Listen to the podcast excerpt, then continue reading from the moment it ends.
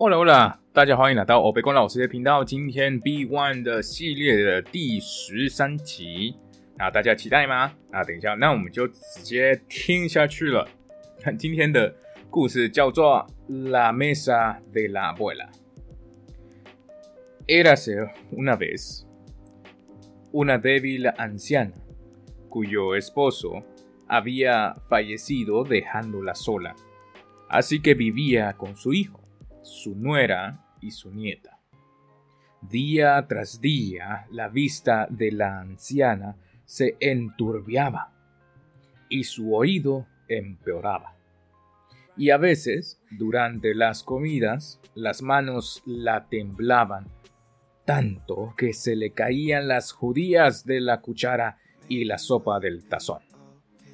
El hijo y su esposa se molestaban al verle volcar la comida en la mesa y un día, cuando la anciana volcó un vaso de leche, decidieron terminar con esa situación. Le instalaron una mesilla en el rincón cercano al armario de las escobas y hacían comer a la anciana allí. Ella se sentaba a solas, mirando a los demás con ojos enturbiados por las lágrimas. A veces le hablaban mientras comían, pero habitualmente era para regañarla por haber hecho caer un cuenco o un tenedor. 哇，这也太悲伤的故事了吧！ 大家今天的 B One 的听力练习的，那就啊记得记得记得记得，这个我们下面会有一个小小的词汇。我为什么一直用我们呢？只有根本只有我而已。好，那的大家加油加油加油！我们今天的故事在讲什么？就一个奶奶，然后她在平常那个日常生活的，那她就会有遇到什么困难呢？